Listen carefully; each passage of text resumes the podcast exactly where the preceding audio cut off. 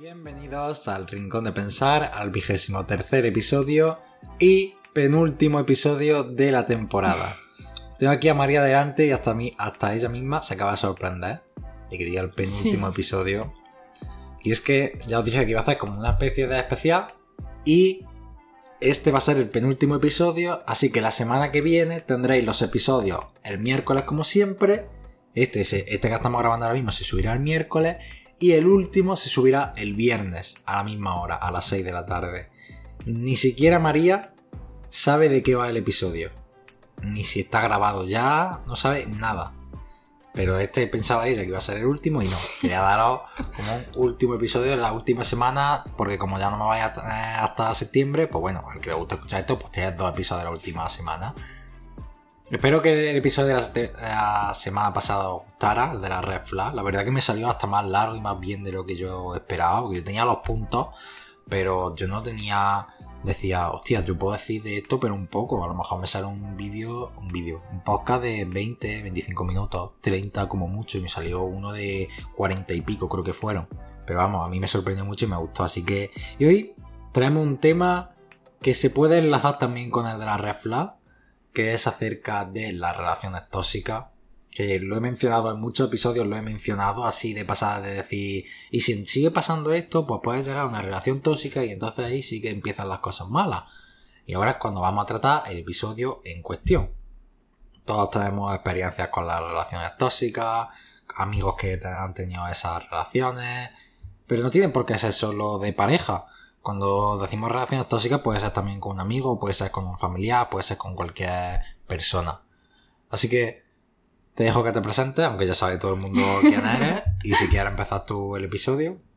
Pues bueno, yo soy María, como ya ha dicho Álvaro, para quien no me conozca, y aquí estoy con vosotros otra semana más para hablar acerca de las relaciones tóxicas. Y yo lo primero que quería plantearte es la definición en sí de lo que es una relación tóxica. Entonces yo quería preguntarte qué es para ti una relación tóxica, que tú puedas catalogar como tóxica. Muy buena pregunta. Tengo que decir antes de esto, mientras que te lo piensas, que yo considero que, que antes de hacerse o de formarse una relación tóxica, hay personas tóxicas que forman esa relación.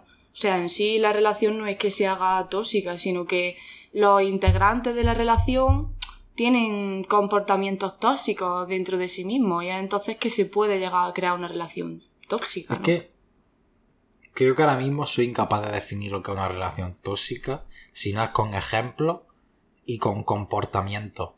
Yo sé en mi vida cuándo ha habido una relación tóxica porque he visto X comportamientos, pero no te sé dar una definición concreta de esto es una relación tóxica. Pero he visto comportamientos de celos, de posesión, de esta persona es solo mía, de estamos peleando todo el rato y luego al, rato volvemos a estar bien y luego volvemos a pelear, eh, dejamos de ser pareja y volvemos al rato, pero no sé cómo definirte exactamente como una relación tóxica. Creo que lo más paradójico que tiene una relación tóxica es que todo el mundo de alrededor sabe que eso es una relación tóxica, menos las dos personas que están dentro de ella. Sí, muchas veces es que mm, entra en un círculo vicioso y esas personas no son conscientes realmente de la toxicidad que hay. Pero la gente que lo ve desde fuera de manera ajena, pues lo ve de manera clara. Pero eso suele pasar con un, con un montón de cosas más aparte que no son esto. se puede enlazar con el episodio que grabamos hace dos episodios, que decíamos lo del cariño que nos apega a una persona, saber dejar ir. Entonces se puede hacer mucho, porque ¿por qué no sabes que una relación es tóxica? Porque piensas, bueno, pues no es para tanto. Si hace esto es porque me quiere, si ve mis conversaciones es porque quiere protegerme de otras personas, porque quiere tenerme a mí y no quiere que esté una persona de lo, de lo mucho que me quiere. Empezamos a hacer esas cosas y a disfrazar lo que no es Sí, y agarrarnos un cariño. Y he aprendido este año, sobre todo, por las relaciones que he tenido y los- las personas que me han gustado, que querer no es suficiente. Es más, hay relaciones tóxicas a las que ni siquiera se quiere. Es una dependencia emocional. Eso también se podría aplicar Sí. también en la, en la relación tóxica. Se podría Sí. incluir en la definición. Que haya una Realmente- dependencia emocional de una persona hacia la otra o entre las dos. Yo lo que te iba a decir es que llevas razón, que muchas veces, mm, sobre todo las personas que están en esa relación, tienden a minimizar, a hacer la vista gorda y entonces realmente no se dan cuenta de la gravedad de los comportamientos, de las cosas que están pasando en esa relación. Y es como el hecho de no dejar ir, como decíamos en el capítulo de dejar ir, yo creo que hace que las relaciones tóxicas se vayan manteniendo a lo largo del tiempo esa sensación de me tengo que aferrar, de tengo muchos motivos para dejar ir, tengo muchas cosas que no están bien, que me están perjudicando a mí o a la otra persona, pero igualmente no lo hago y sigo aferrado. Y otra de las cosas por las que no acaban las relaciones tóxicas es por el hecho de decir, bueno, ya llegarán tiempos mejores, ya pasará, ya cambiará su forma de ser, ya, ya, ya, ya. Y no, nos estamos agarrando a un futuro que no sabemos ni si va a pasar y es lo que nosotros no hemos imaginado que a lo mejor esa persona cambie y no es que cambie. Yo tengo la, el pensamiento de que las relaciones tóxicas no van a mejor, empeoran. Como, como mucho se quedan ahí, donde están. Pero los comportamientos tóxicos van en aumento cada vez más. Sí, o se para y se corta de raíz. Y hay tiempo y espacio para que cada persona solucione lo que tenga que solucionar dentro de sí misma o si no lo único que hace es quedarse así o ir a peor. Porque empiezas con cosas que no parecen tan que parecen sutiles como el hecho de decir, bueno, pues quedamos todos los días y ya te vas como tú distanciando de tu grupo de amigos, que eso hablamos también en el episodio ese. Empezamos con cosas tan sutiles que pueden parecer simple vista que no es tan tóxico y vamos en aumento y luego ya te doy mi contraseña del móvil luego ya tú lo coges cuando quieras, hmm. luego ya directamente te pregunto dónde estás, si no estás con quien yo pienso o no me gusta la compañía que tienes no te dejo salir, si vas a salir con tu amigo ya incluso no te voy a dejar, me voy a cabrear contigo, ya si seguimos con la bola puede llegar un momento de violencia, de abuso. Claro, tanto maltrato psicológico que es muy importante como llegar incluso al maltrato físico. Mm, yo, la definición que, creo que se, que se apropia bastante a lo que es una relación tóxica es una relación en la cual o una parte o ambas partes se están viendo perjudicadas de alguna manera, tanto físicamente, emocionalmente, materialmente incluso, a nivel económico, mentalmente, de cualquier índole. O sea, es una relación en la que hay eh, un desgaste continuo a lo largo del tiempo donde hay patrones, donde hay comportamientos que no son sanos y que están perjudicando a las dos personas o a una persona. Porque puede ser a lo mejor que, que no sea bidireccional, o sea, que la relación sea tóxica pero solo por parte de una persona, ¿sabes lo que te digo? Con esto no estamos diciendo, cuando decimos relaciones sanas y demás, no queremos decir que las relaciones sean perfectas y que no haya ninguna pelea. Es hasta es que es necesario que haya discusiones, que haya conversaciones en ciertos momentos de la relación para sentar ciertas cosas, para, poner, límites, por para ejemplo. poner límites, para poner tu punto de vista, si ves que la otra persona no te deja. Es necesario, pero claro, cuando ya se viene tan repetidamente, tan grave, que ves que va a peor y que tú no te sientes bien, pues entonces ya no. Pero una relación sana yo he tenido relaciones sanas y las relaciones sanas tienen discusiones y no pasa absolutamente nada. Es más, a partir de las discusiones, cuando, cuando llega la reconciliación, es cuando más fuerte se hace la, propia relación. Sí, así es. Y es que muchas veces, a lo mejor, mm, las dos partes tienen comportamientos tóxicos, pero a lo mejor una de las dos partes no es consciente de, los comportamientos que está teniendo y la otra persona sí. Pues en ese momento lo que se necesita es comunicación. ¿Sabes lo que te digo? Una buena comunicación, porque si hay mala comunicación, lo único que vamos a hacer es seguir agrandando los problemas y seguir agrandando la bola hasta que al final va a llegar el momento en el que se va a querer hablar o se va a querer solucionar y no se pueda porque no sepas ni por dónde ni por dónde cogerlo, ¿sabes? Yo si quieres me han venido dos preguntas a la cabeza sobre las relaciones tóxicas. La primera es lo que hemos hablado. ¿Cómo haces ver una relación tóxica a una persona que sabes que no lo va a ver porque está dentro de la relación y todo lo que se hace no es para tanto y se va a mejorar? ¿Cómo haces ver a esa persona la realidad? Yo creo que realmente le, le hablaría y le preguntaría acerca de lo que esa persona cree que tiene que tener una relación o cómo ella cree que tiene que ser una relación. O sea, hablaría de los principales pilares que yo creo que tiene una relación. Hablaría del respeto. Es como intentaría que poco a poco esa persona mm, viese o intentaría ir comparando y se diese cuenta de las cosas que están mal en su relación. En cuanto al respeto, por ejemplo, que se tienen mutuamente, los límites que ponen, porque yo, por ejemplo, eh, bajo mi experiencia, conozco a amigos cercanos que yo considero que están en una relación tóxica y su pareja pues ha llegado a cohibirle o a prohibirle eh, ver a otras personas solo por el simple hecho de que a su pareja no le pareciese bien. Entonces eso para mí es una falta de respeto y una invasión a tu intimidad muy grande, ¿no? Entonces, por ejemplo, si tú vas comparando y le dices y tal, y pues en una relación pues debería de haber la, la libertad, ¿no? Y el respeto mutuo de que la otra persona decidiera lo que quiera hacer en cualquier momento, a pesar de que a ti te parezca bien o de que a ti te parezca mal. Por ejemplo, la, la confianza. Pues también intentaría hacerle ver eh, cuánta confianza hay en su relación, si realmente confía en su pareja, si realmente cree que su pareja confía en él o en ella. Y es como que así poco a poco intentaría que esa persona fuese un poco más objetiva con su relación. Y para una persona que solo ha tenido una relación y es tóxica o solo ha tenido relaciones tóxicas en su vida y piensa que las relaciones son así, ¿crees que lo que tú le has dicho le serviría si esa persona en su cabeza tiene la imagen de que las relaciones son como ella cree? Es que yo creo que al final, aunque no lo hayas experimentado, yo creo que tú conoces y sabes que, que, una relación tiene que tener respeto, tiene que tener confianza, tiene que tener comunicación, tiene que tener libertad, aunque a lo mejor tú solo hayas tenido una relación y esa relación haya carecido de eso, yo creo que cada persona en realidad tiene su sentido de saber mm, lo que está bien o lo que no ya no en sí porque lo haya vivido o no, sino por, por la sensación que esa persona tiene, ¿no? O sea, yo, por ejemplo, si solo hubiese tenido una relación en mi vida y hubiese sido tóxica, aunque yo hubiese tenido eh, pues falta de respeto o falta de confianza, yo sabría perfectamente que no me siento a gusto así, que me parece algo desagradable y que así no es como tiene que ser una relación. Una persona que se siente bien su relación por esa dependencia emocional de si está con esa persona me siento bien aunque en realidad me haga daño. Y tú sabes que si acaba con esa persona, si rompe, va a estar durante un momento muy mal porque eso genera relaciones tóxicas. Esa sí, es un boomerang. La dependencia emocional funciona como un boomerang. ¿Hasta qué punto eres tú, tienes la legitimidad de decirle a esa persona tienes que acabar con tu relación porque no es, no es sana, si ves que esa persona por esa dependencia se siente bien, y hasta qué punto eres tú, puedes tú cortar esa relación que no es tuya.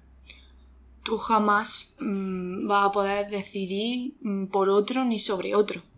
Tú puedes dar tu opinión y tú puedes decir bajo mi punto de vista tal y tú puedes hacer que lo vea de una manera más objetiva, decirle, mira, yo eh, desde mi punto de vista, ¿no? Como persona que está fuera de la relación, pues yo lo que veo es esto. Pero al final no puedes tampoco influenciar ni intentar que esa persona deje esa relación. Porque si no es el momento, no está preparada para verlo, todavía no lo ha visto, o todavía no ha decidido, por ejemplo, dejar ir, como hablábamos en el, en el capítulo de dejar ir, Mm, simplemente por mucho que intentes meterle esa idea en la cabeza, esa persona no va a cambiar y no va a dejar a su pareja, ¿no? Pero es poco a poco, bueno, va sembrando esa semilla, pero en realidad no puedes influenciarla ni, ni tú eres nadie, por decirlo así, ¿no? Como para decidir por esa persona. Solo puedes darle, pues, tu punto de vista. Si me dejas que hable sobre eso, tu experiencia. Sí, puedo, hablar perfectamente. Con una relación tóxica y yo no me oculto ante nadie. Yo con María, María ha sido mi pareja en otro momento y en ese momento no estábamos. Y ella empezó a salir con otra persona y fue una relación tóxica. Al principio yo ni me metí en la relación, o sea, no sabía cómo era, si era sana, si era tóxica y mm. tal. Pero con el paso del tiempo ella y yo empezamos a volver a hablar de nuevo, solo hablar, y claro, ya me contaba ella cómo le iba en su relación y demás. Y veía los comportamientos, lo que pasaba, cómo la otra persona actuaba contigo. Y yo siempre te daba mi opinión, pero yo nunca era capaz de decirte, María, tienes que dejarlo con esa persona, porque yo no soy quien. Yo te puedo dar mi punto de vista. Y me dolía muchísimo en lo que te he dicho, que yo te dijera lo que se ve, que es la objetividad desde fuera, y que tú desde dentro, pues claro, tienes tu idea de pensar que va a cambiar, de pensar que no es para tanto y de seguir con esa persona a pesar de tu relación. Mm, yo la verdad que en ese momento, incluso después de, de yo terminar la relación con esta persona, te lo agradecí, que no, que no te metieras excesivamente porque sí que ha habido personas que, que me han intentado influenciar y que me han intentado decir déjalo, pero es lo que te digo, yo no lo veía en ese momento. Yo creo que en parte tampoco me sentía capacitada, además como que yo estaba en una burbuja, ¿vale? Porque mm, yo cuando, cuando empecé con esta relación que tuve, pues yo tenía mis amigos aparte, yo me relacionaba muchísimo con mi familia, estaba prácticamente siempre con ella y pasé de eso a dejar de estar con mis amigos, a hacerme amiga de sus amigos y a pasar mm, pues prácticamente las 24 horas del día con él. O sea, prácticamente a lo mejor iba a mi casa para comer, para dormir y poco más, ¿no? Entonces como que me metí en esa burbuja y cuando te metes en esa burbuja es complicado salir, ¿sabes? Y es complicado que venga alguien desde fuera a intentar rompértela porque está como tan bien afianzada. Hay tantas cosas que mantienen a flote una relación tóxica que aunque no sea buena y sea perjudicial, relaciones tóxicas que se mantienen a lo largo del tiempo. Hay personas que están comprometidas, que tienen hijos, que llevan varios años juntos y su relación es tóxica, ¿sabes? Y continúa perfectamente así. ¿Cómo... Me gustaría saberlo. ¿Cómo te diste tu cuenta de que estaba en una relación tóxica? Por si le puede servir a alguien que ahora mismo pueda pensar que está en una relación tóxica o alguien que conozca a un amigo que le pueda decir, mira, pues te pasa esto, y tienes que darte cuenta de lo que te pasa. Es que mm, en verdad te estaba adelantando un poco. Que tiene, vale, os lo estoy diciendo porque tiene aquí una lista. Ella apuntada cosas, pero yo no sé lo que tiene. O sea, si quieres decir algo antes, si tiene apuntado algo antes. Sí, claro. Es que esto entra un poco dentro de, de, los consejos en sí, como para darte cuenta de que estás en un tipo de relación así, o también consejos como para intentar salir de ella. Creo que tiene ahí puesto causas, ¿vale? Sí y tenía una pregunta antes sobre eso. ¿Una relación tóxica la genera una persona, los comportamientos de esa persona, o lo que, los comportamientos que haya la relación, o una parte de las dos? O sea, ¿una persona ya viene de fábrica, por así decirlo, para generar relaciones tóxicas? ¿O por el contexto de la relación se generan comportamientos tóxicos? ¿O es una mezcla? Pueden pasar las dos. O sea, puede ser una, puede ser la otra, o pueden ser las dos a la vez. ¿Qué quiero decirte? Puede ser que tú en sí, debido a las carencias que tú tengas, a los patrones mentales que tú tengas o a cómo tú hayas visto a tus relaciones, porque tu infancia, eh, las relaciones que hay en tu familia, cómo tú has crecido, lo que tú has visto, eso influye muchísimo. Entonces, si tú eres una persona que tiene comportamientos tóxicos tú de por sí, pues mm, la verdad que las relaciones que tengas seguramente tengan comportamientos tóxicos, porque tú ya lo llevas de serie. Incluso aunque, por ejemplo, la otra persona no tenga comportamientos tóxicos, sí que pueden aflorar ahí cosas tóxicas. Y si la otra persona es como tú en el sentido de que también tiene eso cultivado dentro de sí mismo, pues ya se crea una simbiosis y se genera una relación tóxica. Pero también puede pasar en sí que las dos personas pues no tengan un grado de toxicidad excesivo ni considerable en realidad, pero que empiecen la relación y que empiecen a pasar cosas y desarrollen ellos mismos patrones de comportamiento tóxico. Pueden pasar las dos. Yo creo que es también eso. Hay personas que en una relación pueden generar comportamientos tóxicos, pero luego se va a otra relación totalmente distinta. Y puede ser al revés, puede ser que la otra persona sea la que tenga comportamiento tóxico con él, o que sea una relación sana perfectamente. O también por el contexto que tenga, por las relaciones que tengas, que te impliquen a llevar comportamientos tóxicos, porque si ves que tu amigo con sus relaciones hacen lo mismo y tú eres una persona influenciable y ves que sus relaciones van bien haciendo eso, tú al final lo ves como algo que ni siquiera lo ves como malo claro. y aún así eh, lo estás haciendo inconscientemente, pero estás creando una relación tóxica y comportamientos tóxicos. Sí. Entrando a las causas. La primera que yo creo que es muy importante es idealizar a la persona. ¿Por qué? Porque cuando idealiza a la persona, crea el hecho de decir, pero bueno, ya, ya, ya, porque tú tienes en tu cabeza la idea de que esa persona no es así, de que a lo mejor está pasando por un momento malo, de que a lo mejor no se siente bien consigo mismo, de que está teniendo problemas familiares, lo que sea, pero tú dices, no, porque esta persona yo me la he idealizado como que es buena, que no es problemática. Es que en realidad crea un modelo de esa persona en tu cabeza y crea un modelo que es el modelo que a tu cabeza más le beneficia. Entonces te agarras a ese modelo y por mucho que estés viendo que esa persona, mm, conforme los comportamientos que va teniendo, pues no es para nada ese modelo que tú tienes en tu cabeza, aún así dices, bueno, cambiará tal cual, porque yo creo, yo creo que esta persona es así. Muchas de las cosas es totalmente por idealizar. Una persona que a mí me gustó en su momento, yo la idealicé y luego me di cuenta de que no era así y yo continué insistiendo y queriendo llevarme bien con esa persona y veías que la idea que tú tenías no se, no se concordaba, vamos, en absoluto con la realidad y eso te generaba de decir, ¿será culpa mía que por mi acto hacia esa persona no está siendo así? Porque una cosa es cuando ves a una persona desde fuera, cuando no tienes relación con esa persona, que la puedes ver de una forma, Hmm. y luego cuando conoces a esa persona y tienes una relación, entonces ya te das cuenta de cómo es esa persona por dentro, de cómo son sus actitudes y cómo es todo. Y como lo idealices y luego no se cumpla, pues pueden pasar dos cosas. O puedes terminar con la relación y decir esto no concuerda, o puedes hacer lo que sea para que esa persona sea como tú quieres.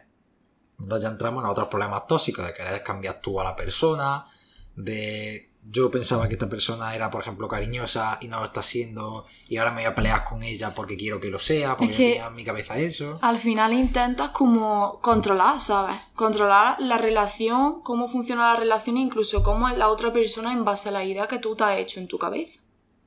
Y yo lo que quería decir también es que eh, es muy importante, mm, sabéis, ser consciente de que las dos personas son tóxicas. O sea, por ejemplo, eh, tanto como la persona de la relación que, por ejemplo, es más controladora y que eh, prohíbe salir o prohíbe hacer ciertas cosas, como la persona que lo está permitiendo. O sea, ambos comportamientos son igual de tóxicos.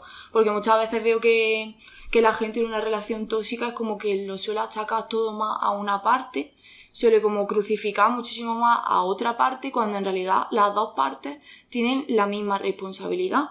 Tanto el que está invadiendo y el que está faltando al respeto y, al que, y el que está faltando los límites, como el que está dejando que eso suceda, tanto como el que lo está permitiendo. Pero ¿crees que es un problema de esa persona que no, que a lo mejor está dejando la relación eh, que siga fluyendo si esa persona no está teniendo comportamientos tóxicos? Porque en realidad lo estaría haciendo inconscientemente por lo que hemos dicho, por esa dependencia, por esa idealización. ¿Se le puede culpar a una persona si no lo está haciendo conscientemente el hecho de dejar, seguir con la relación?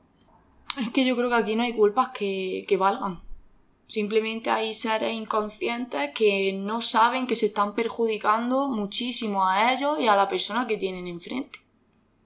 Por ejemplo, Dime. en tu caso, Mm. ¿cuáles crees que fueron las causas para que se generara esa relación? Eh, pues sobre todo yo creo que mi baja autoestima, la verdad, porque siempre he tenido baja autoestima y pues bueno, en mi infancia también ese aspecto de mí pues cayó en picado, entonces yo tenía mucha carencia, yo necesitaba mucho cariño y simplemente encontré a una persona que yo creía que estaba ahí para todo, que estaba literalmente mm, siempre para mí y que me daba todo lo que esa persona podía dar, ¿sabes? Fuese mejor o peor. Entonces me encontré una persona con la que siempre está, que me daba muchísimo cariño y me agarré a ella hasta que con el tiempo me di cuenta de que estaba aferrándome a ella, de que estaba agarrada a ella, pero yo me tiré varios meses en las relaciones en las cuales yo no era consciente de que estaba en una relación tóxica. Vale, sí, yo estaba con mi pareja todos los días, pero yo lo veía como que nos queríamos mucho y queríamos estar siempre juntos. O sea, yo tampoco llegué a ser muy consciente de que, por ejemplo, estaba perdiendo mi círculo de, de amistad y mi círculo social por la relación, hasta que no empecé a alejarme, hasta que no empecé a dejarla. Porque ahora si quieres puedo contar mi experiencia de cómo yo me empecé a dar cuenta y de cómo yo dejé a esa pareja que tenía. Si quieres eso lo dejamos para el final, que es Lo que te he dicho. Vale. Otra causa Otra causa que yo creo que está muy relacionada con la baja autoestima es la dificultad para establecer límites. Si tú tienes una baja autoestima, si tú tienes un bajo autoconcepto, si tú eh, tienes un valor bajo hacia ti mismo, te va a costar mucho establecer límites. Aparte, normalmente no vas a tener claros cuáles son tus límites. Y a lo mejor los límites que tengas claros, mm, probablemente la otra persona los va a pasar como si ni siquiera existiesen y tú al no tener esa autoestima, al no cuidarte, porque contra más autoestima tienes, más autocuidado tienes. Y si tú te cuidas, te quieres y te valoras, tú no dejas que la persona que está enfrente de ti, que supuestamente te quiere, te falta el respeto o pase esos límites. Son cosas que no puedes permitir, que si tú realmente te quieres, no permites. Entonces, creo que entra un poco de la baja autoestima, pero... Como consejo para el que me está escuchando, no tengas nunca una relación si tu autoestima es baja. Una persona nunca va a rellenar lo que tú no puedes hacer. Nada. Todo lo que tú intentas llenar fuera, ya no incluso con otras relaciones de cualquier tipo, sino incluso con cosas materiales, todo lo que intentas llenar fuera, realmente no se puede llenar con cosas de fuera. Tienes que hacerlo tú contigo mismo dentro de ti. Ya había veces en mi vida muchas, por desgracia, que mi autoestima no era la mejor y yo tenía la, el pensamiento de pensar que por el hecho de tener una pareja, de tener a alguien a mi lado, de buscar a esa persona, que yo me iba a sentir mejor porque ves a las demás personas. Eso también, ahora lo voy a decir otra cosa, el hecho de comparar. Ves a otras parejas y dices, qué, feliz, qué felices están, qué bien se ven. Ves a las personas felices cuando tienen pareja. Que luego eso no es así. Porque mm, luego no del todo. personas, parejas que yo pensaba que eran muy felices, he hablado con miembros de la pareja y literalmente me han dicho todo lo contrario, a lo que yo pensaba. De ellos pensar que eran súper felices, que es lo que se ve de fuera, a decirme esa persona, pues mira, estamos peleándonos 24/7. Y digo, hostia, pues no es tan perfecta como yo, como yo pensaba. Y de hecho yo en mi vida haber buscado personas que yo no me sentía bien, para que me llenara un hueco en mi corazón que ni yo mismo sabía rellenar, me hacía aún más daño porque luego me daba cuenta de que no eran capaces de rellenarlo. De rellenarlo. pero no por echarle la culpa, sino porque esas personas no son capaces de rellenar lo que yo no puedo. Es que no les corresponde. Esas personas no, no, me van a dar esa autoestima alta, ese autoconcepto que merezco. No me lo van a dar. Por mucho que a mí me diga esa persona te quiero mucho, es guapísimo, si yo no me lo creo y si yo no lo pienso, me da igual lo que me diga, me voy a sentir fatal.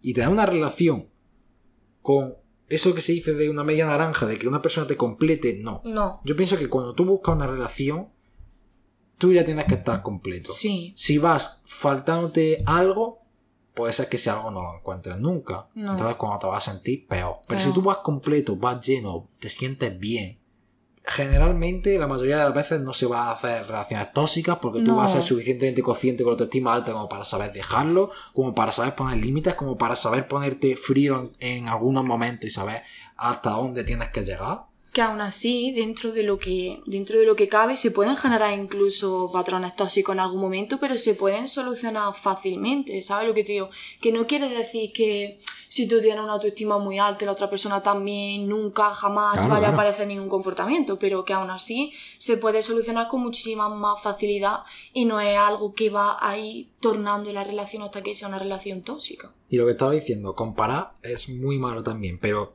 tanto como lo he dicho de compararte tú con otras parejas, que es malo, y lo que creo que es peor, compararte con otras parejas que hayas tenido tú.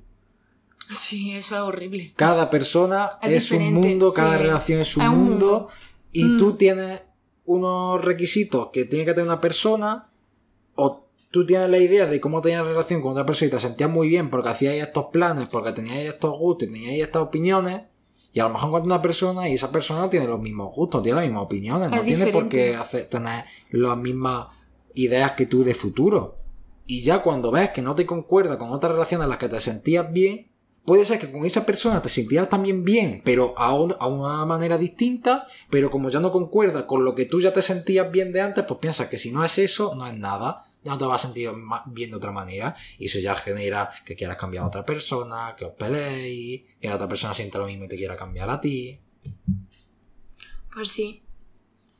Otro punto que quería recalcar es que yo creo que una de, de, las causas también más grandes de las relaciones tóxicas es la falta de madurez o la falta de independencia. Es un poco la cara de la otra moneda, ¿no? Si tú tienes mucha dependencia emocional en general o hacia algo o alguien, normalmente también puede ser porque tiene una falta muy grande de independencia. Entonces eso es algo muy importante que se tiene que trabajar para no tener tanta dependencia emocional y ir quitando la dependencia emocional poco a poco. Porque al final mmm, tienes que ser una persona completamente independiente, completamente individual y completamente realizada, aunque tú tengas pareja. Te voy a hacer una pregunta. Como has dicho que también tiene que ver con la madurez, con la independencia que tú sientas, ¿piensas que una persona de 15, 16 años puede llegar a tener realmente una relación sana y duradera? Pienso que es posible, es complicado decir que algo no es posible, pero pienso que es complicado. Porque yo pienso que a esa edad todavía no has experimentado lo que tienes que experimentar, ni has vivido lo que tienes que vivir para saber realmente lo que es una relación sana. Incluso, por ejemplo, desde mi experiencia, yo hasta que no supe realmente lo que era lo tóxico, lo que eran de verdad las peleas, lo que eran de verdad los problemas en una pareja, es que no supe decir, vale, esto es una pareja sana, ¿no? Es como eh, los celos, porque eh, mi pareja era muy celosa y hubo muchísimos episodios de celos. Los celos, eh, la dependencia, el control. Yo, mm, antes de esa relación, yo en realidad no sabía lo que era eso. Y si no sé cómo, cómo es eso, cómo es la toxicidad, ¿cómo voy a saber también establecer claramente una relación sana? Es que nadie nace sabiendo. Claro, muchas yo me paro a mirar y muchas de las relaciones tóxicas son de gente joven, hmm, de gente de 15, 25 años, en ese rango más o menos, porque tú te vas a relaciones que sí, puede haber casos de Hay casos, pero es más pero no es tan usual que una persona de 40 años se peleen porque dame la contraseña porque te mira que sí que puede pasar, pero suele pasar en personas jóvenes por eso, porque todavía no han madurado, porque todavía no han entendido que una pareja es dejar ese espacio, esa libertad a otra persona. Se piensa que cuando tienes pareja ya es de mi posesión, ya es mía. No has experimentado tampoco lo que es tener otras relaciones y entonces te piensas, por lo que he dicho, te ves a otras parejas o piensas no sabes que, hay más allá. A lo mejor no haces las cosas ni con maldad, pero claro, tú te piensas eso, pues dices, es mi pareja, mi. Mi, el mi es muy peligroso, ¿sabes? Entonces ya tiras con el egoísmo, con decir, la posesión, de decir, esta persona se junta casi siempre conmigo, si veo que se junta con, una persona del sexo contrario ya, ya me hace... Sí, ya, no me, ya no me gusta. Y claro, cuando ya encuentran más parejas y ves que no es así, ya has tenido otras circunstancias, otra experiencia, pues ya dices, hostia, pues esto es lo que me pasa en este momento y ahora no. Y en ese momento a lo mejor no haces las cosas con maldad. Simplemente por eso, por lo que he dicho, tú tienes tu imagen de una pareja, es posesión, es para mí, y vamos a estar los dos casi siempre quedando y hablando y demás. Y estás generando una relación tóxica sin tú a lo Sin darte cuenta. Es que muchas veces el desconocimiento y la falta de experiencia que tenemos, ¿sabes? No es que nosotros, eh, por ejemplo, seamos conscientes de esos patrones pero decidamos no cambiarlos porque también hay personas que son conscientes de que son tóxicas y de que tienen patrones tóxicos y aún así no deciden cambiar ni vincularse de otra manera con, con otras personas, ¿no? Y al final mm, yo creo que a esas personas Mm, hay que darles puerta, diciéndolo así un poco en plata. Porque si son conscientes de que son tóxicas, de que no están cultivando relaciones sanas y tú tienes una relación con esa persona y esa persona no quiere cambiar su toxicidad, ahí es cuando tú tienes que decidir qué haces, si te quedas o si te vas, porque ya que esa persona no va a cambiar y tú no puedes hacer que cambie, lo único que puedes hacer es decidir por ti mismo y decir, me quedo en este sitio sabiendo lo que hay o me voy. Y eso es muy importante también mirar por ti en esos momentos. Es que yo creo que eso es un gran paso hacia la madurez. Hmm. El hecho de decir, siento dependencia emocional hacia esta persona, y lo sé y sé que si rompo con esta persona me voy a sentir muy mal y que yo puedo pensar que la quiero mucho pero en realidad la quiero de una forma que no es sana y el hecho de decir a pesar de todo esto te dejo ir me voy yo también y que los dos podamos continuar porque a lo mejor para nosotros sí es un paso muy Muy valiente, grande, sí. muy que refleja la madurez que puede llegar a tener Y el amor que tiene hacia ti y hacia la otra persona. Porque realmente sería egoísta y, y sería un, un amor tóxico si decides quedarte. No que si por el contrario decides irte, realmente sí estás, considero que estás amando de verdad, que estás amando en libertad, ¿sabes? Es como, esto nos está haciendo daño a los dos, así que vamos a, vamos a quitarlo, vamos a cortarlo porque no nos está haciendo bien a ninguno de los dos. No sé si tienes algo antes de empezar a hablar acerca de cómo te diste cuenta, de los consejos, si tienes algo más que quieras decir. Lo que quería decir también es que yo creo que la dependencia emocional nunca va a llegar a erradicarse en un vínculo. Quiero decir, siempre va a tener, aunque sea una poquita, si tú te tiras muchos años con una persona súper bien, incluso aunque vuestra relación sea completamente sana, tú vas a coger cierta costumbre, ¿vale? A estar con esa persona, a su presencia, a sus palabras, a sus consejos, al cariño que te da. Y aunque esa relación sea sana, sí que va a tener cierta dependencia emocional en el sentido de si ahora lo dejáis, pues evidentemente lo va a pasar mal. Y vas a echar de menos a esa persona, aunque tú digas, eh, sí, tenemos una relación sana, ¿no? Pero es lo que digo, que siempre va a haber un poquito de dependencia, pero es algo con lo que tienes que, con lo que tenéis que trabajar. Es como no puedes dejar que se acumule hasta el punto en el que empieza a haber com- comentarios o comportamientos tóxicos de ya tengo un nivel de dependencia emocional de que si por ejemplo estoy acostumbrada a verte tres veces a la semana y hay una semana que no te veo, esa semana ya lo paso regular, ya lo paso peor, ya no lo paso como si te viese, ¿entiendes? Es como ver un poco dónde están tus límites y cuando veas que estás rozando el límite dices, estoy llegando a un nivel de dependencia peligroso. Y empiezas a trabajar poco a poco con eso y empiezas a desapegarte. Es como que creo que tampoco se puede llegar a erradicar completamente. Creo que no es un pensamiento realista, pero sí hay que trabajar constantemente con eso. Y con el apego también, porque al final el apego es lo que genera la dependencia emocional. Si quieres, hacemos las últimas tres cosas, que es primero contar cómo te diste tu cuenta y cómo terminaste tu relación tóxica. Segundo, unos consejos que podemos darle a personas que puedan tener conocidos, familiares, amigos que estén pasando por esa situación o que ellos mismos se puedan sentir que están en una relación tóxica. Y tercero, si quieres, también podemos decir ejemplos de comportamientos tóxicos para que esas mismas personas puedan detectarlo y sepan que esas cosas no son sanas y no son no tienen por qué ser norma- no son normales en una relación ¿vale? Vale, pues si quieres empiezo por mi experiencia. Yo estuve con esa persona un año y unos meses y en realidad eh, lo que sucedió es que esa persona se, se fue de Erasmus en verano, entonces pues nos separábamos. Y llevábamos sin separarnos, pues yo creo que desde el principio de la relación. O sea, nosotros empezamos la relación, eh, nos juntamos, empezamos a estar juntos y prácticamente no nos separamos hasta que él se fue. Entonces yo es lo que he mencionado antes, de que estaba en una burbuja que me había creado yo, que había creado él también. Estaba muy metida dentro de la relación y yo no me daba cuenta de todos los patrones que había, de los celos en realidad, del control. También en el fondo sí me daba cuenta, pero es como hemos hablado antes de que yo lo minimizaba, hacía la vista gorda y al final lo que prevalecía era el cariño que tenía con esa persona, el vacío que nos llenábamos mutuamente y el hecho de que siempre estuviera para mí y yo siempre estuviera para él. Entonces yo en esos meses no era consciente. Pero lo que pasó es que él se fue de Erasmus y claro, pues yo pasé de estar con él mm, casi 24 horas a no verle absolutamente nada. Entonces es como que poco a poco empecé a hablar incluso con nuestros amigos en común, empecé poco a poco a salir con otras personas y empecé a mm, recordar cómo era mi vida antes de esa relación.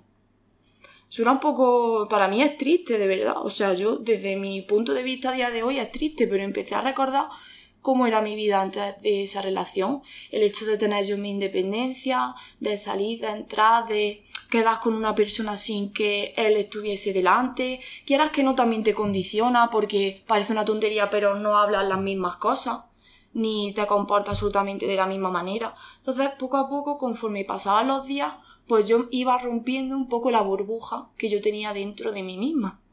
Y también por comentarios que me dijeron las personas de mi alrededor, pues es que yo fui dándome cuenta de que realmente sus comportamientos eran muy tóxicos y de que los míos también estaban siendo muy tóxicos, pues yo permitía esas cosas.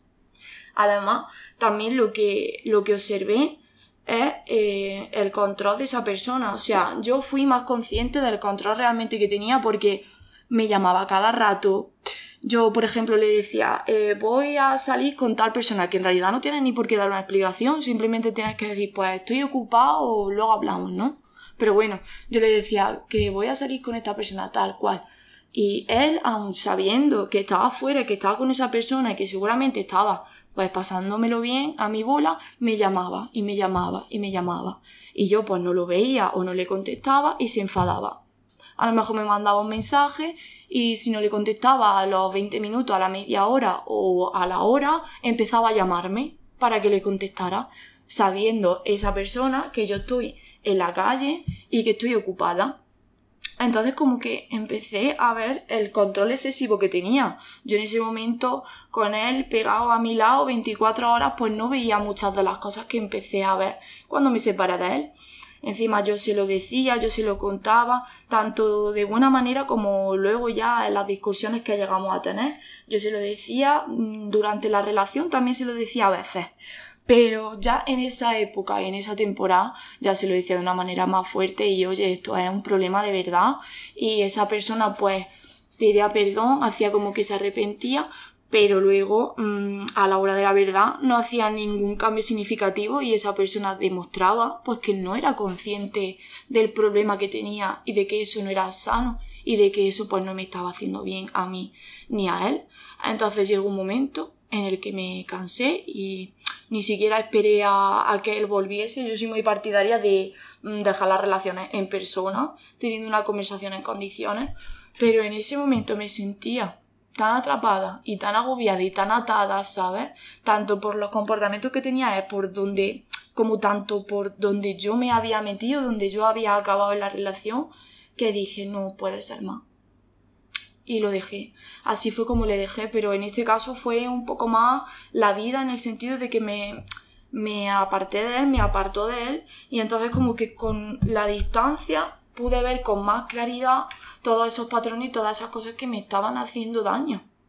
Y sin la distancia, creo que quizá no hubiese sido capaz de haber ido recuperando la objetividad, porque yo no era para nada objetiva en la relación. Y yo sé que, por ejemplo, hubo un momento, que yo creo que esto también pasa en muchas relaciones, en los que las personas de mi alrededor ya no opinaban de la relación o ya no me decían, oye, mira, pues esto es tóxico, o deberías de dejarle. Ya llegaba un momento en el que respetaban mi opinión y en el que no se metían en la relación, pero yo seguía en esa relación. Entonces así fue como me, como me di cuenta, con el tiempo y con la distancia. Y en verdad ya con lo que he dicho paso un poco al consejo que es tiempo en soledad. Un tiempo en soledad de, eh, oye, necesito un descanso, necesito pensar X tiempo, no tienes ni por qué definir el tiempo, no tienes por qué decir una semana, a lo mejor luego necesitas dos, ¿me entiendes? Decir, necesito un tiempo y pasar un tiempo en soledad para tú pensar, para sentir, para analizar, para valorar los puntos de la relación. Y eso puede dar mucho miedo. Cuando tú estás en una relación tóxica y tienes mucha dependencia, te da miedo el pensar, pues me voy a alejar para plantearme las cosas de la relación, porque algo dentro de ti sabe que las cosas no están bien y que probablemente todo se vaya a romper si te alejas y si te das cuenta de las cosas. Pero... Yo creo que incluso dentro de la relación. Sí, O sea, que no hace falta, yo creo que si lo necesitas, vale, pero no hace falta decir, voy a estar un tiempo en soledad.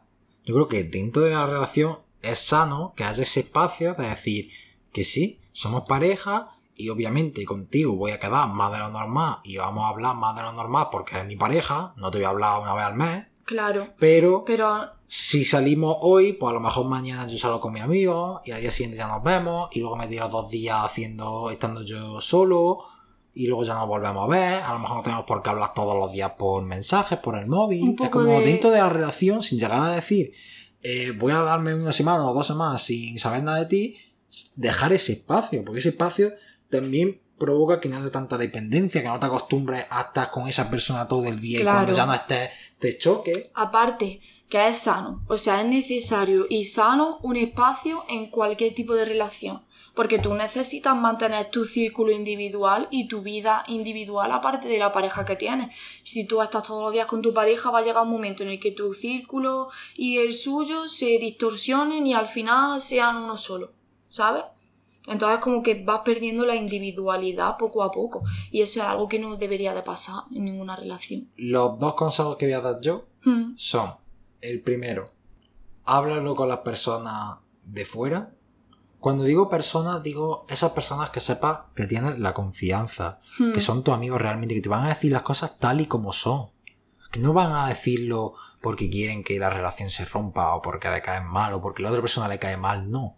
Que te lo diga porque te quiere, por tu bien, porque te lo diga objetivamente, lo que piensa. A esas personas, pregúntales qué opinan acerca de tu relación. Y si ves que las personas concuerdan en lo mismo, entonces quizá el problema no lo tienen ellos, porque si no están dentro de la relación, como dicen muchas personas. Hay muchas personas que dicen, bueno, es que tú no estás dentro de la relación, tú vas a los de fuera y dentro Hmm. es muy bueno. No. No. Si, esa- si todas las personas concuerdan en lo mismo y, sabes que esas personas son de confianza, hazles caso. Y Sí. la segunda, Dime. y creo que la más importante, lo que he dicho. No entres nunca en una relación si no te sientes bien contigo mismo. Porque de una forma o de otra, esa relación no va a estar completa, no, va a ser realmente sana y puede llegar a ser una relación tóxica. Así que primero, quiérete a ti mismo, ten una autoestima alta, que sepas lo que quieres, tus gustos, que sepas Tus que seas lo suficientemente maduro, que tengas tus límites en las relaciones, De lo que, tú no quieres, vayas- lo que no, lo que estás dispuesto a, vale, sí, lo que no, lo que no vas a permitir. que no vayas improvisando. No, Que no, porque en una relación pongas límites o sabes las cosas. no- hay personas que dicen, bueno, es que parece que aquí poniendo límites estoy aquí como parece en el ejército poniendo leyes. Como, no, si es que una, una pareja también es eso. Yo creo que una pareja todo. Lo que no es una pareja todo lo contrario, que es improvisar. Ahora, y yo tengo mi gusto y te vas dando cuenta de las personas, ¿no? Pues desde el principio eh, es muy bueno. Con María me ha pasado otras veces de que hemos dejado de hablar y cuando hemos vuelto a hablar le digo, mira María, yo estoy encantado de hablar contigo, que tengamos otra vez relación, entre nosotros volvamos a hablar, pero estas cosas son claras y te las voy a decir.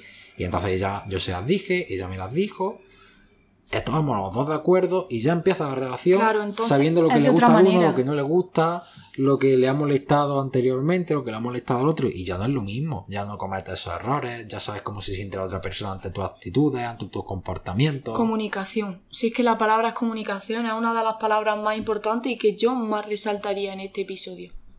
Es algo muy importante porque sin comunicación tú puedes tener una perspectiva y yo otra. O sea, quiero decir, tú puedes tener una perspectiva de la relación o puedes creer eh, pues que hay algún problema o tal y yo puedo creer otra cosa diferente o tú puedes ver un problema y yo puedo ver otro. A lo mejor yo creo que algo está bien en la relación pero tú no sientes que esté totalmente bien. Entonces la comunicación es muy importante para que esa relación crezca, para que sea madura, para que poco a poco vaya siendo más sana y para que permanezca a lo largo del tiempo, porque yo creo que sin comunicación, aparte de sin otras cosas, es mm, prácticamente imposible tener una relación sana. Entonces hay que amarse muchísimo, muchísimo, muchísimo a sí mismo y también ser responsable. Quiero meter aquí un concepto que es responsabilidad afectiva. Tú tienes que ser responsable de lo que sucede cuando tú te vinculas con una persona y de que tú te estés vinculando con una persona. Tú no puedes hacerlo a lo loco, de una manera impulsiva, sin saber realmente lo que quieres, solo porque sí, vale, ahora quiero y ahora me apetece y luego ya, si dentro de una semana o de un día cambia, pues ya vemos qué hacemos. No, hay que ser responsable cuando uno se vincula con cualquier otra persona, porque ya no solo entra en juego tú y el daño que te pueda hacer a ti, sino el daño que le puede hacer a una persona que supuestamente quiere. Y el amor, el amor no es tóxico. El amor de verdad es libre. Y al final yo creo que también, por ejemplo, eh, los celos, la dependencia, todo esto se basa en el miedo.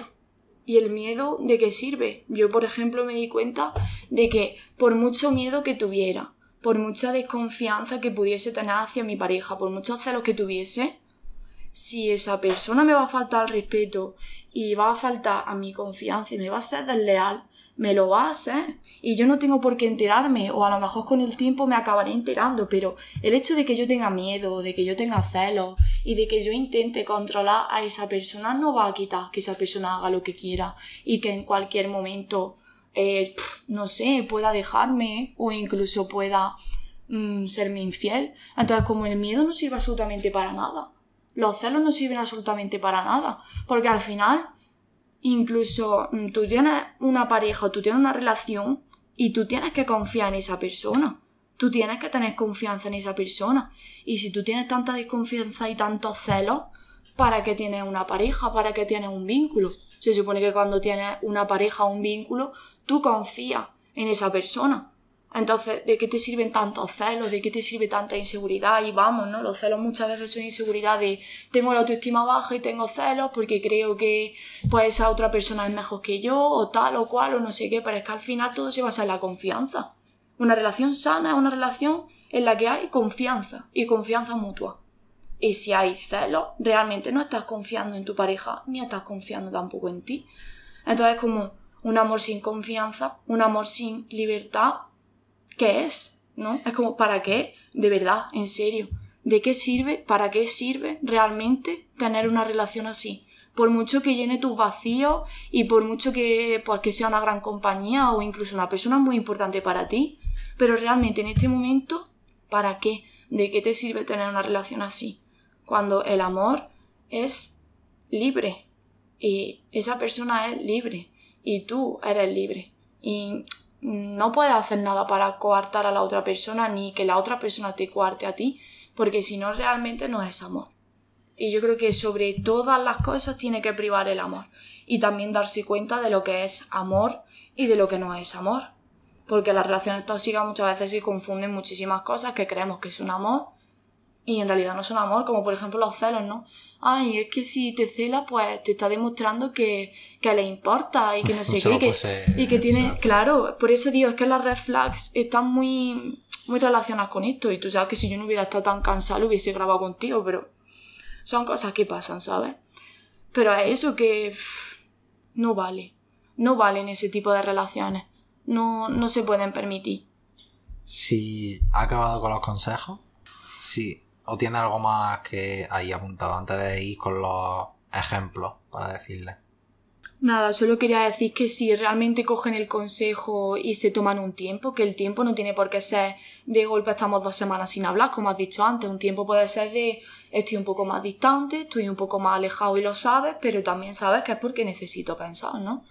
Si, si cogéis el consejo de tomaros un tiempo, os daréis cuenta de que se van a desvanecer las cosas que no son reales, las cosas que forman parte de la ilusión de lo que vosotros habéis creído en vuestra cabeza, y se, va, se van a quedar las cosas que son reales. Cuando tomáis un tiempo, se queda al final lo que es objetivo y todo lo que es subjetivo se va, ¿no? Y al final te das cuenta de, pues mira, sí, pues esto es un fallo que estoy cometiendo, o este es otro fallo que estamos cometiendo los dos. Y es como que eso, todas las cosas que no son reales se van a, se van a ir. Y creo que no, que no tengo mucho más que decir. Mientras voy diciendo yo lo que tengo aquí, que son ejemplos de comportamientos que a mí me parecen tóxicos, si quieres podéis pensar tú los tuyos. Y con esto terminamos, ¿vale? Vale. Mis ejemplos que no, no, esto no quiere decir que sean estos y no hay más, hay muchísimos hay muchísimos, pero, muchísimos como relaciones hay en el mundo. Por eso digo, digo algunos, los que me han, venido a la cabeza, a ver si a María se en otros, mm. pero hay muchísimos. O sea, que a lo mejor se cumple alguno que no está aquí, no quiere decir que eso no sea tóxico, que puede serlo, ¿vale? El primero es, como he dicho, querer cambiar a la otra persona. Vamos a decir esto más rápido, así como solo mencionándolo ahí como un poquito más, que si no va a salir el capítulo muy largo. Primero es querer cambiar a otra persona por la idealización que tú has tenido sobre ella o por la relación anterior que has tenido. Al final es intentar ejercer control, ¿sabes? El segundo, los celos, que lo has dicho tú. Si hay celos en la pareja, malo. Aunque diga hay celos, pero estos son normales, porque no. Si hay celos, malo que siempre quiera saber con quién estás y qué haces y que se enfade si no lo haces o que, si se, o que se enfade si estás con las personas o estás haciendo lo que a esa persona no le gusta. Esa es muy importante y es como muy... Si, si te sientes identificado justamente con esta, eh, es algo completamente tóxico, es un patrón muy tóxico. Que quiera tener el control de tu móvil. No que, que- como yo dije en el episodio, a lo mejor lo coja delante tuya para ponerte la música del coche o esas No, cosas. no, No, no. que quieras tener la contraseña de tu móvil, que coja el móvil cuando él quiera y no tenga por qué pedirte permiso a ti para coger tu móvil, que eso tienes que recordar siempre, Sí, es tu sí, móvil, sí. tu privacidad, aunque sea tu pareja. Es tu límite, es que es tu individualidad y tu teléfono forma parte de tu individualidad. que no te dejes relacionarte libremente con los demás, que siempre te ponga peros, que te ponga límites, que te diga esta persona no me termina de convencer. No, porque esa persona está en su relación contigo, no tiene por qué decir con quién te tienes que Esa juntar persona no es juntar. nadie para decidir con quién tú te relacionas porque tú vives tu vida y tú eres un ser independiente a pesar de que esa persona esté en tu vida. Si la persona tarda en contestar tus mensajes y tú te sientes mal o te cabreas, o viceversa, si, esa si tú tardas en contestar y esa persona se cabrea o está triste por hacer- simplemente por eso, por ese hecho, también es algo tóxico, porque entonces volvemos a lo mismo. Estás acostumbrado a que una persona te habla cinco minutos si no te habla ya te cabreas o te sientes mal. Al final siempre estás demandando, siempre estás demandando atención, siempre estás demandando lo que sea. que se justifique con excusa de todo lo malo que hace, de yo es que te controlo el móvil porque te quiero y por si te están diciendo algo malo, o no te digo que te juntes con esta persona porque no me convences, y se empieza a justificar todo lo malo que hace, todo lo tóxico, también. Lo que quería decir antes del punto que has dicho del teléfono es que yo he llegado a ver relaciones en las cuales no solo la otra persona sabe la contraseña y coge el móvil sin permiso cuando a él o a ella le parezca, sino que incluso llega a tener la contraseña de sus cuentas en su móvil y puede meterse perfectamente en sus redes sociales en cualquier momento desde su teléfono. Eso yo también lo he llegado a ver, eso ya es como high level, ¿sabes? Yo no lo vería mal, pero si las dos personas se sienten bien y tienen ya el suficiente tiempo juntos, la suficiente confianza y sabe que la otra persona no va a hacer nada. Pero así de primera, si ves que la persona ya no te, te empieza a chirriar, que ves que te lo está diciendo por otra cosa, pero si ve que te lo ha pedido o que tiene las cuentas porque ha surgido, porque a lo mejor tú un día necesitas el móvil eh, y no lo tenía y has cogido el suyo y has puesto tu, tu red social, la cuenta su- tuya en su móvil y ya se ha quedado y te da igual, Claro, cosa como esa da igual. siempre tiene No. que ser de mutuo Por acuerdo. eso digo que nunca, que no estoy diciendo que todo lo que esté aquí, que tenga la contraseña de tu móvil ya sea malo, no. No, si es de mutuo ha- acuerdo... Si ha sido de mutuo acuerdo, ha sido porque, mira, que te he puesto la contraseña para que cuando vayamos en el coche lo pongas tú y ya te puedas poner la música. Perfectamente, hay que saber diferenciar. Las dos últimas, esta frase me encanta, de verdad me encanta. De, de amigos míos que me la han dicho y de pareja. Si esa persona te dice, o si tú escuchas que otra persona dice, o si tú piensas la frase de si X me deja, me muero. Si esta persona me deja, no sé qué voy a hacer con mi vida. Voy a estar fatal, me voy a querer morir. Eso es tóxico, pero tóxico, además no puede eso ya es Ahí ya límite. hay O un sea, nivel- Ya está rozando la toxicidad. Hay un nivel de dependencia emocional muy fuerte. Si tú dices que si alguien te deja o que si alguien deja de tener relación contigo, tú te mueres, no sabes qué haces, es que has perdido completamente tu individualismo Pero y eres muy dependiente. ¿Tú sabes qué tipo de personas dicen esa frase? Los que cuando han empezado la relación no se sentían completos. Claro. Porque si tú dices, si, si esta persona me deja, yo me muero o no sé qué voy a hacer con mi vida, me pone fatal, es porque esa persona te estaba dando algo que sí te estaba te suministrando, estaba, da- te estaba pero cuando se vaya, ya vas a sentir que te falta y eso es lo que te va a Es hacer que, que te sientas eso es mal. lo curioso, que muchas veces nos vinculamos desde la carencia y desde la inconsciencia y esa persona nos llena el vacío y cuando se va nos deja un vacío aún más grande. O sea, lejos de haber llenado el vacío, de que te diga, ah, bueno, vale, me siento mejor, me siento con menos vacío a pesar de que lo haya dejado con esa persona. Muchas veces lo que es que el vacío se hace más grande incluso, porque lo has intentado llenar con algo con lo que en realidad no se podía llenar. Entonces se hace más grande.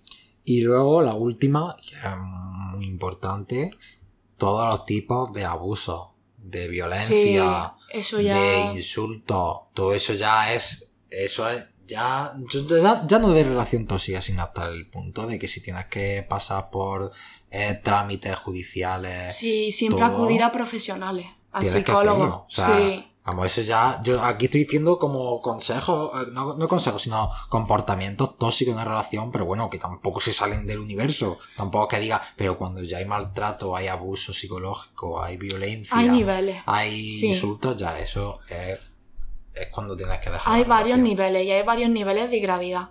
Y muchas veces, mm, según el punto en el que estés, pues mm, no vas a poder salir solo, necesitas ayuda. Y no está mal por necesitar ayuda o por pedir ayuda. Entonces, analiza tu caso, mira tu caso y según eh, como tú lo veas, pues toma medidas, pero no está mal pedir ayuda ni acudir a un profesional porque este tipo de cosas, mm, cuando ya llegan a estos puntos, normalmente necesitan ayuda.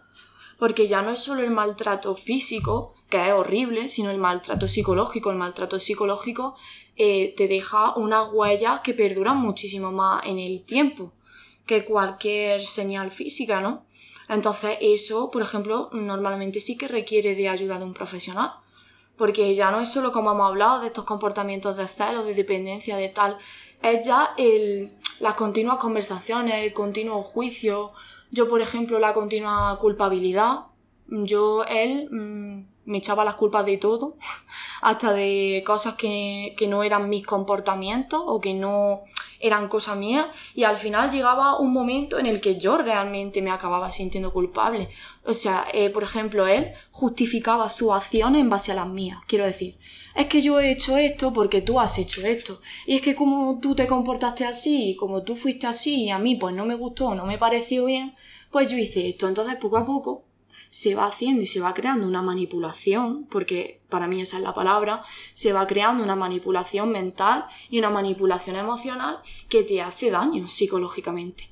Y eso yo creo que se tiene que tratar con un profesional porque son temas serios y muchas veces pues nosotros necesitamos ayuda. Entonces es muy importante y yo os lo recomiendo que si podéis y que si tenéis los medios y que si creéis que lo necesitáis, que acudáis a un profesional. ¿Cuáles serían tus comportamientos, tu ejemplo de una relación tóxica? Con esto terminamos. ¿Cuáles dirías tú que podrían ser que tú hayas podido vivir, que hayas visto de otras personas? Que tú dirías, mira, si pasa esto, esto es un comportamiento tóxico para que lo sepas. Pero nómbralos, como he dicho yo, así más cortitos, ¿vale? Así le- diciendo lo que es y a lo mejor explicando un pelín, ¿vale?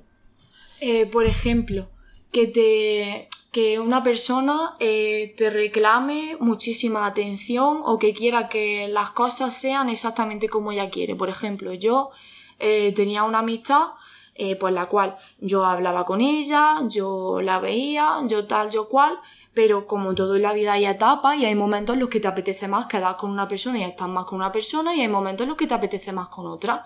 La realidad es que cada uno tiene su vida, sus relaciones y cada uno elige con quién está ni con quién no está, ¿no? Entonces, pues a lo mejor había veces que hablábamos más y veces que, había- que hablábamos menos. Pues cuando hablábamos menos o cuando a lo mejor eh, estábamos una semana, una semana y algo sin quedar, y la otra persona sabía que yo había quedado con otras personas, pues se enfadaba, me exigía atención y me reclamaba cosas que pues yo no me sentía que quisiera dar o que a mí no me naciese dar, entonces ya ahí estás intentando controlar, estás intentando limitar y estás intentando condicionar la relación. Y por eso, por ejemplo, a mí me ha pasado en una relación de amistad, no en una relación de pareja. Y así más ejemplos que no hayamos mencionado. ¿Alguno más? No sé, ahora mismo no, la verdad. No se me viene así ninguno más. Pues con esto. con esto y un bizcocho. Iba a decir acabamos la temporada 1, pero no. Así que la despedida final me la guardo para el último episodio. ¿Te ha gustado el episodio de hoy? La verdad que sí que me ha encantado hablar de este No tema. es que me haya gustado solo, sino que llevamos una hora de episodio. Yo, la idea que tenía de que por lo que íbamos a hablar o por lo que eh, demás, pensaba que esto de 30 minutos no pasaba. Yo pensaba que a 30 minutos no llegábamos. Porque decía, hostia, ¿qué vamos a decir de la relación así? Está la relación tóxica, pero pues no. La verdad que seguimos hablando y no siento en ningún momento que hayamos dado. co- Es, es como dije, el de saber dejar ir, no sé si duraba 30 y pico. Sí, o 30 y algo así. Por ahí. Y no quise. No quise hablar más por lo que dije. Por darle Dije, vuelta al mismo No voy a estar diciendo todo el Sí. rato lo mismo para así llegar a la hora o a lo que sea. Y digo, pues si se tiene que cortar los 30, los 20, los 40, los 50, se corta. Pero que es que ahora mismo he hecho hora y 5 y porque no hemos seguido. Sí. O sea, yo siento que podríamos haber llegado a la hora y media perfectamente. Sí, perfectamente. Yo Así quería, yo quería decir una última cosa que necesito decir acerca de este tema y es que muchas veces crucificamos la palabra tóxico. O sea, por ejemplo, tuve un comportamiento tóxico y te digo, mira, estás siendo tóxico con esto y nos tomamos la palabra tóxico como una ofensa, como que eso no nos corresponde y como que nosotros pues no somos tóxicos ni estamos teniendo ningún comportamiento tóxico. Es como que la crucificamos, ¿no? Dicen tóxico y dice, uy, no, eso no, yo eso no. Y entonces lo que hace al final, mmm, deja de ser consciente y sigue sin ser consciente de que eres tóxico. Entonces cuando alguien te diga eso, en vez de ofenderte, párate a pensar en lo que te está diciendo y tómatelo como un impulso para trabajar en ti mismo, para mejorar, para sanar esa toxicidad, porque al final es algo que tienes que sanar dentro de ti y para aprender a vincularte sanamente con los demás. O sea, que lejos de una ofensa, de usarse la palabra tóxico como, como una ofensa o como que se vea así, que se vea como una oportunidad o como un impulso de tengo que cambiar esto. Y así. Al final eso, si una persona, lo que he dicho, si, una- si te lo está diciendo eso, una persona que te quiere, que tiene confianza contigo y que sabes que te lo está diciendo por tu bien, será por algo. Te está diciendo las cosas porque quiere que cambie o porque no te ve bien o porque sabe que al final no vas a sentirte bien en, en un futuro. Así que con esto terminamos por hoy. Este es el último episodio de María en la primera temporada. Ahora yo te voy a dejar que te despidas, que digas lo que quieras, porque como va a ser tú hasta septiembre que hablamos, la última vez que vas a hablar, que os recuerdo que podéis seguir el podcast en las redes sociales, podéis seguirme en las plataformas donde está el podcast, que espero que os haya gustado mucho, a mí me ha, me ha encantado, la verdad, me ha gustado mucho, y que recordad que este es el penúltimo episodio, el miércoles se sube a la hora de siempre, a las 6 de la tarde, hora española, por si me está escuchando alguien que no sea de España. Y el último episodio de la primera temporada se subirá el viernes a las 6 de la tarde también, ¿vale? Y ahí ya tendremos la despedida, os contaré cómo me he sentido yo este- en este podcast durante este tiempo, además de si hablaré acerca de otro tema o no. Ya lo dejaré en sorpresa. Así que contigo, María, como no voy a hablar más en más episodios, que me ha gustado un montón tenerte, que en septiembre nos volveremos a ver, Nos por, eso, volveremos a ver. por eso he dicho que tú vas a salir ahora en más episodios, que aunque quizás yo estemos lejos, yo buscaré la forma para que a través de videollamadas y de llamadas se siga grabando el audio perfectamente y sigamos hablando, o sea que eso no, por si tú lo has llegado a pensar o algo, que no te Vale. preocupes. Me ha encantado un montón tenerte, como habla. El mejor episodio que he tenido contigo es el conociendo a María. Conociendo a... A mí me, me flipaba. Yo es que había momentos que me quedaba 15 minutos así callado y digo, me podría quedar otra media hora y tan ricamente. Por eso consideraba que era una persona que tenías que venir aquí más veces, tenías que dar tu punto de vista de muchos temas. Así que casi un placer tenerte, que nos vemos en septiembre y ya sí que sí, te dejo que te despidas de los oyentes.